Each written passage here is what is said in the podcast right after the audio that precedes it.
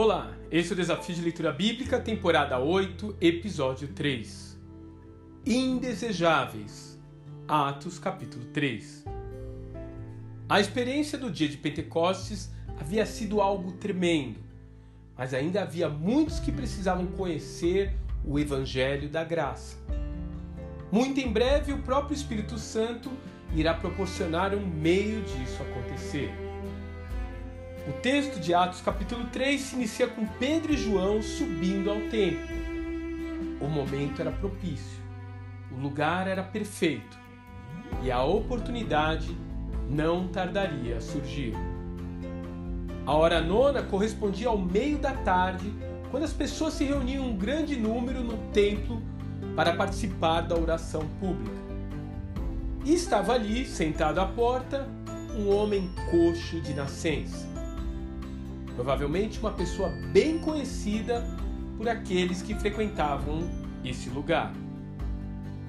Ele estava à porta porque as pessoas com deficiências físicas não podiam entrar no lugar sagrado.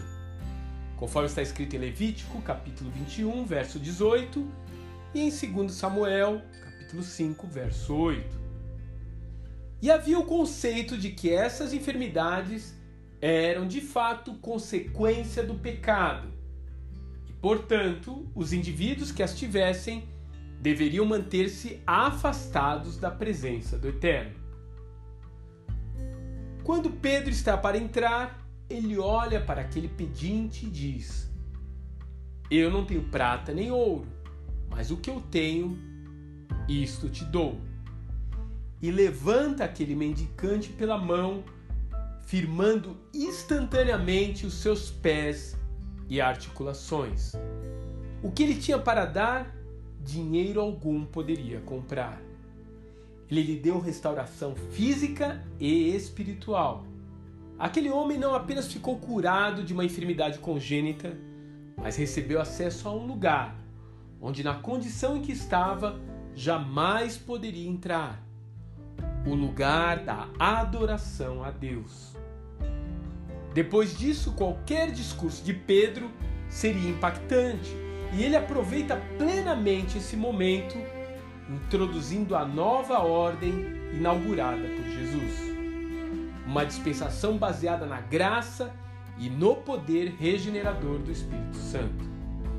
Onde a lei antes enfatizava a exclusão dos indesejáveis, agora a graça proclama que não há mais impedimentos para entrar na presença de Deus.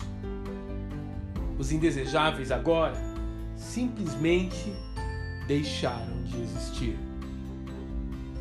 Que Deus te abençoe e até amanhã.